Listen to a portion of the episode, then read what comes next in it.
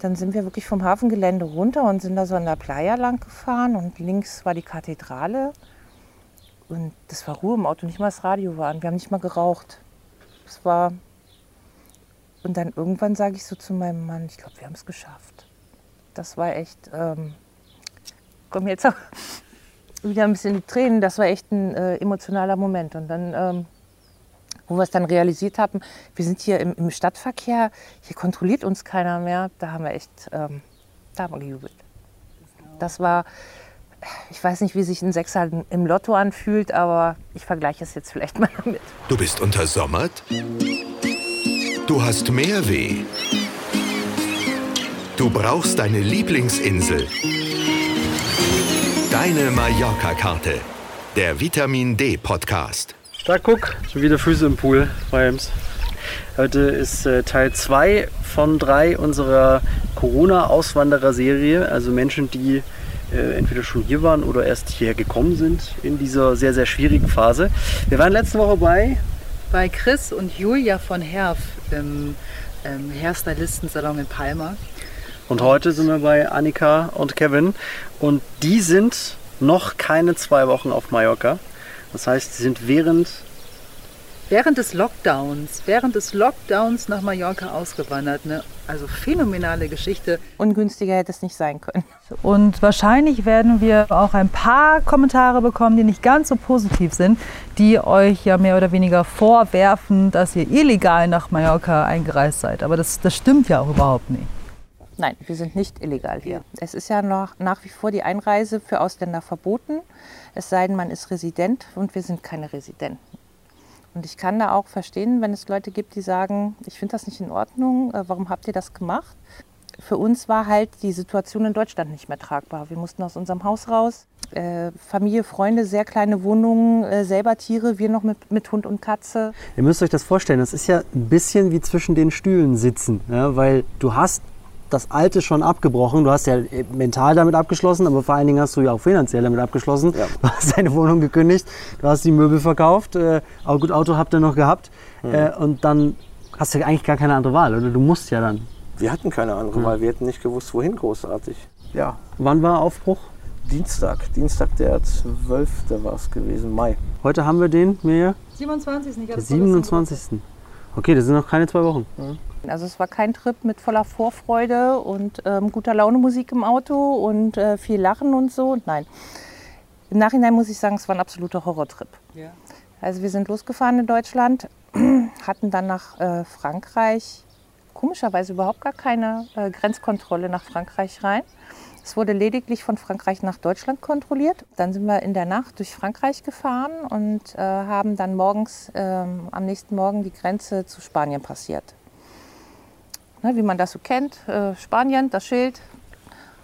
Und haben uns das mal angeguckt. Ist ja keine Kontrolle. Ne, wir bleiben erstmal ruhig. Hier ist aber auch noch keine Abfahrt von der Autobahn. Also wir hätten ja noch nicht nirgendwo unkontrolliert abfahren können. Und dann kam die erste Mautstelle und da wurden dann die Lkw auf der einen Spur durchgewunken und die ganzen Pkw auf der anderen Spur. Ja, dann sind wir da rangefahren, Herzrasen gehabt, Kann Angst. Kann vorstellen, krass. Wir hatten zwar sämtliche Dokumente mit, aber halt hier Aussagen waren, es könnte reichen. Mhm. Also wir wussten es einfach nicht. Es waren so drei, vier Autos vor uns. Kurioserweise ist uns hinten noch einer draufgefahren. Wir sind aber nicht ausgestiegen aus dem Auto. Das haben wir uns überhaupt Egal. nicht getraut.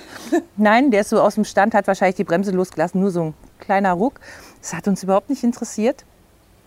Wir sind einfach im Auto sitzen geblieben. Wir haben gezittert, eine Zigarette nach der anderen geraucht. Ähm, kennst du dieses Gefühl ähm, noch so als Kind? Du weißt, du hast Mist gebaut und deine Eltern erfahren es gleich und dann kriegst du den Anschluss deines Lebens. Ja, dann auch schnell eine Maske umgemacht mhm. und Handschuhe mhm. so aus Respekt den Beamten gegenüber.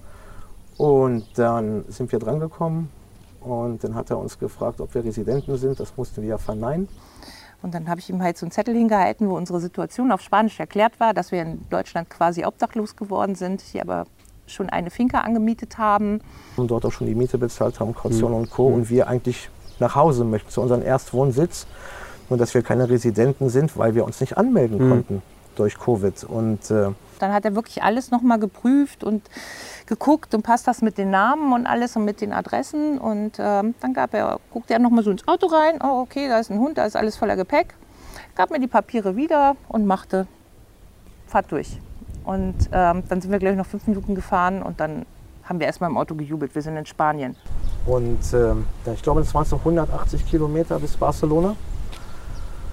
Dort angekommen haben wir festgestellt, wir dürfen erst ab 17 Uhr die Tickets für die Fähre abholen. Mhm. Da war es aber morgens um 8 oder 9. Ja. ja, und dann haben wir festgestellt, okay, Phase 0 heißt, äh, ja, man darf quasi nicht raus. Mhm. Nur diese eine Stunde, wo man sich da bewegen darf oder wenn man einen Hund hat. Also sind wir mit dem Hund, einmal Annika, einmal ich, am Strand lang, dass wir wenigstens ein bisschen Bewegung haben. Und dann sind wir wieder auf die Autobahn gefahren, haben uns eine Raststätte gesucht. Selbst die hatten die Toiletten geschlossen. Da war dann nur aber hintenrum ein WC offen, was aufgebrochen wurde, äh, was wir dann benutzen konnten. Und dann hatten wir uns da auf, in die hinterste Ecke vom Parkplatz gestellt, im Schatten, und haben gesagt, okay, dann müssen wir jetzt hier warten, bis die Fähre, bis wir uns da einchecken können. Da haben wir keine zehn Minuten gestanden, da kam die Guardia Civil. Wieder war die Angst da. Haben uns gefragt, was wir hier suchen und warum wir hier aus Deutschland hier sind. Und wir haben es ihnen erklärt. Zum Glück konnte der eine Englisch. Oh, okay, cool. Und äh, haben ihm halt die Lage erklärt. Und da hat er gemeint, das ist egal, ihr habt euch nur am Hafen aufzuhalten, nirgendwo anders, sonst gibt es hier richtig viele Probleme und fahrt jetzt sofort los. Mhm. Gut, wir wollten auch nicht diskutieren, wir sind natürlich ja. gleich, wir haben uns bedankt, gracias und so. Mhm.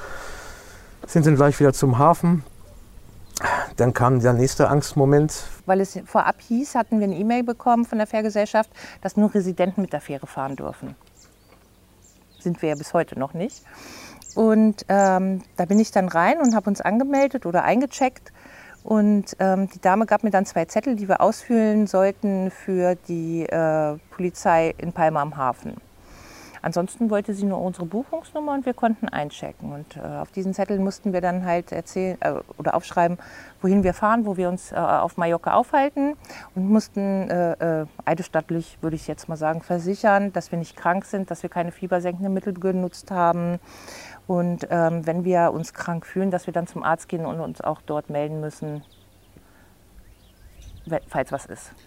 Und äh, ja, 22 Uhr durften wir hoch ja, haben uns dann quasi nur kurz geduscht, ein bisschen gewaschen, haben dann vier Stunden geschlafen.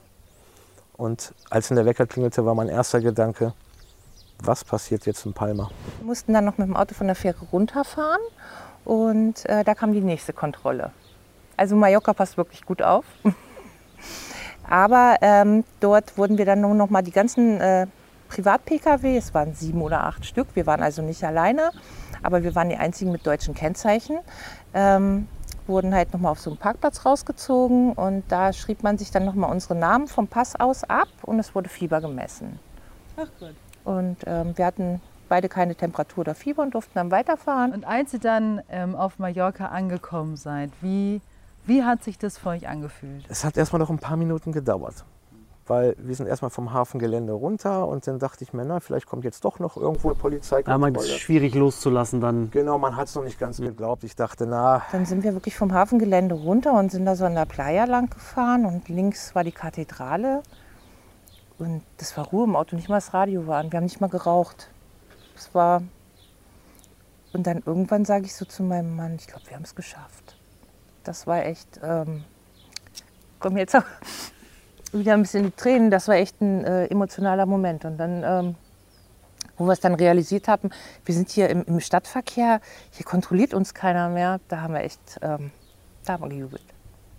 Das war, ich weiß nicht, wie sich ein Sechser im Lotto anfühlt, aber ich vergleiche es jetzt vielleicht mal damit. Mittlerweile hat mir ja schon Schrumpelfüße. es ist auch so, so, so Schwimmhäute zwischen den Zähnen, zwischen den Zähnen. Da, guck. Hey! Das war der zweite Teil unserer Auswanderer-Serie. Ähm, auch eine sehr emotionale Geschichte, wie ich fand, oder? Echt spannend. Ja. Was machen wir denn nächste Woche? Nächste Woche besuchen wir die Doriskirch oder wir werden uns treffen, zusammen in Pagera zusammentreffen. Ähm, ihr wisst, was wir sagen wollen. Eine Auswanderer-Expertin und eine Helferin, also eine wirkliche Helferin, die Auswanderern auf der Insel unter die Arme greift und auch allen, die vorhaben, auszuwandern und ähm, ja, berät, wo sie kann. Und die wird uns mal ein paar spannende Geschichten erzählen. Dann äh, bis nächste Woche. Das war Deine Mallorca-Karte, der Vitamin D-Podcast. Ach so, und äh, Eincremen nicht vergessen.